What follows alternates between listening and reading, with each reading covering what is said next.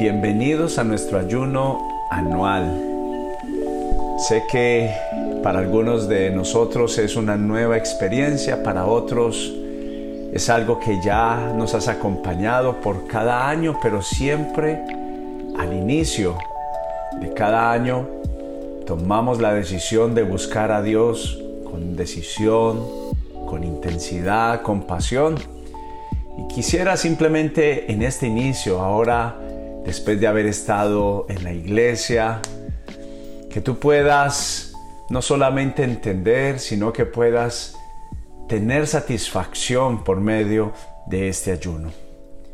Y lo único que queremos proponer en nuestro corazón es buscar a Dios.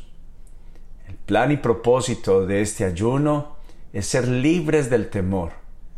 Recuerda lo que dice segunda de Timoteo capítulo 1 versículo 7, pues Dios no nos ha dado un espíritu de temor, sino de poder, de amor y de dominio propio. Hay otra versión que dice de cobardía. Pero el temor ha sido algo que ha afligido mucho a cada corazón, a cada familia. Y sabemos que no viene de Dios. Mira lo que dice la palabra, espíritu de temor. Entonces es un espíritu que necesitamos, que necesita ser removido. Y quisiera iniciar este ayuno explicando un poquito a través de estas lecturas, de este plan de lectura. Y hoy vamos a iniciar en el libro de Daniel, capítulo 10, versículo 2, cuando dice, cuando recibí esta visión yo Daniel había estado de luto durante tres semanas enteras. Dice que por el espacio de 21 días, Daniel estuvo muy preocupado. ¿Por qué? Porque recibió una mala noticia. Y esa mala noticia era el cumplimiento de un juicio en contra de los israelitas. Y ese juicio era muerte, era desolación, era hambruna. Pero Daniel sabía cómo cambiar Daniel sabía cómo transformar su situación y la situación del pueblo de Israel. Y dice en el versículo 3, en todo ese tiempo no comí nada pesado, no probé carne ni vino, ni me puse lociones perfumadas hasta que pasaron esas tres semanas.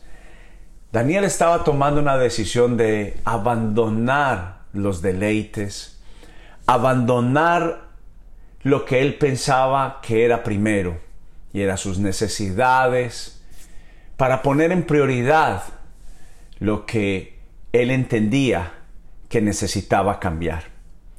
Y esta es la invitación que les quiero hacer por medio de esta primera lectura bíblica, de nuestro inicio, de, de esta semana maravillosa. Y lo primero que quiero invitarte es que, a que tengas una inmensa expectativa primer lugar, que te vas a encontrar con Dios. El ayuno nos ayuda precisamente a que nosotros dirijamos nuestro apetito dirigido a la presencia de Dios, a desear pasar tiempo con Dios. Nos pasa a todos que las distracciones, las actividades, los deleites de este mundo, nuestro alimento, los manjares, que tanto codiciamos, que tanto anhelamos las comidas favoritas, sean esta vez transferidas, reemplazadas por la presencia de Dios, por la lectura de la palabra. Y esta fue la decisión del profeta Daniel, buscar a Dios intensamente, abandonando sus deleites, lo que para él era sus manjares, lo que para él era su presentación y no te estoy pidiendo que cambies tu presentación, al, contrario, quiero que sea lo que, que tenga un tratamiento en este ayuno sea tu corazón, no tu parecer.